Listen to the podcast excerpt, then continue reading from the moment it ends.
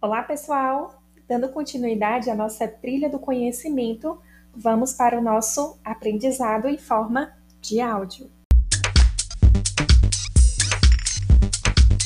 O podcast de hoje será sobre composição química e propriedade dos dentes.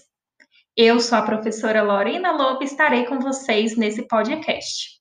Assim, os dentes são as unidades estruturais da dentição, seja decídua ou permanente. Eles estão compostos por tecidos duros, como o esmalte, a dentina e o cemento, e por tecidos moles, como a polpa dental. O esmalte e a dentina são os principais tecidos mineralizados que compõem os dentes, ao passo que o cemento é considerado uma estrutura de suporte, servindo como ligação entre a superfície radicular e os ligamentos periodontais. A composição química dos dentes, se tratando do esmalte dental, é um tecido acelular altamente mineralizado que cobre a superfície externa dos dentes, sendo a estrutura mais dura do corpo humano. Olha que interessante, pessoal. Pelo fato de ser um tecido altamente mineralizado, ele é composto principalmente por material inorgânico, diferente da dentina e do cimento, que contém aproximadamente 10 vezes mais matéria orgânica do que o próprio esmalte. Para a gente entender um pouquinho sobre as propriedades dos dentes, eu vou falar um pouquinho sobre os aspectos físicos e químicos, além dos mecânicos do dente.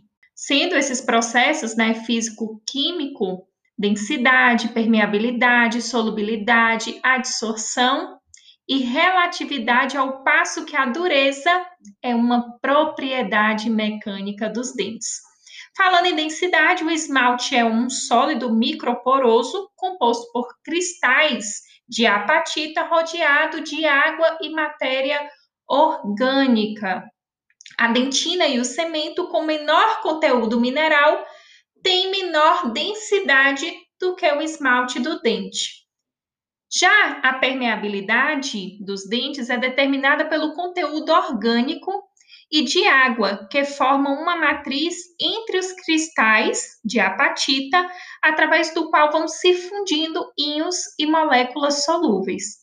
O esmalte se comporta como uma membrana semipermeável, limitando a passagem de águas e íons moléculas menores através desse tecido. Por outro lado, a dentina é altamente permeável, permitindo a passagem de água, íons e moléculas de diferentes tamanhos através do prolongamento odontoblástico.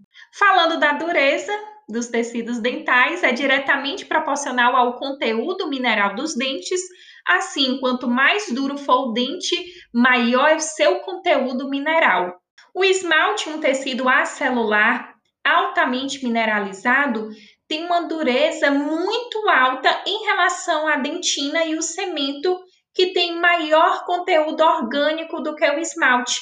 A solubilidade é importante entender porque os tecidos duros dentais foram amplamente descritos através de um conceito de sistema tampão e pH.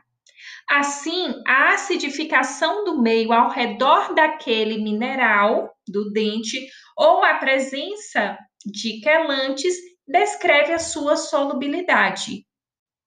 Assim, os conceitos de pH, sistema tampão e solubilidade estão altamente aplicados na odontologia.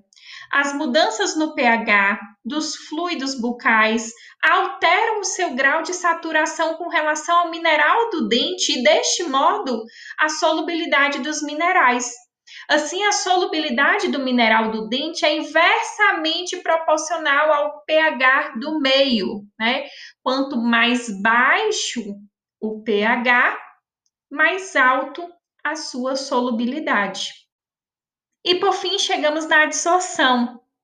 O esmalte do dente ele é um sólido eletricamente negativo e essa camada né, de íons que envolve, além também de proteínas que são absorvidas à superfície desse esmalte, se conhecem como película adquirida, que se forma rapidamente após a exposição do esmalte do dente à saliva, além de ter carga negativa, como eu já falei, é a primeira camada de proteínas absorvidas, né, por seletividade. Posteriormente, outras proteínas vão se agregando, assim como também microorganismos, mas a película adquirida tem como principal função proteger a superfície do esmalte do dente, influenciar na aderência de microorganismo, servir como substrato para aqueles microorganismos que vão formar o biofilme dental, formar um reservatório de íons protetores como fluoreto